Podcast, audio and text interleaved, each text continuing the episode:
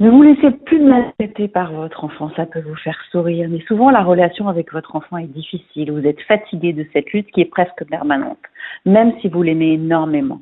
Votre enfant ne vous écoute pas, ne tient pas compte de vos demandes, il vous malmène, comme s'il avait une télécommande pour vous mettre en mode énervement, cri, et après vous regrettez votre comportement, vous éprouvez un sentiment de culpabilité. Ce sentiment de culpabilité vous renvoie peut-être à des souvenirs de la relation avec vos propres parents.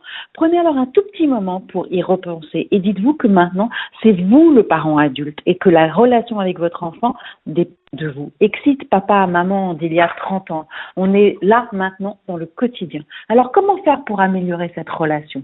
La punition, la carotte ne sont pas des solutions, même si parfois de façon temporaire ça fonctionne. Sur le long terme, en règle générale, ça ne marche pas.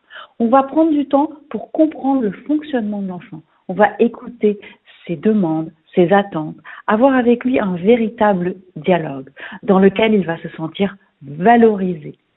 Il va sentir tout l'amour que vous avez euh, pour lui. On se souvient que le but, c'est bien entendu de le rendre autonome et responsable.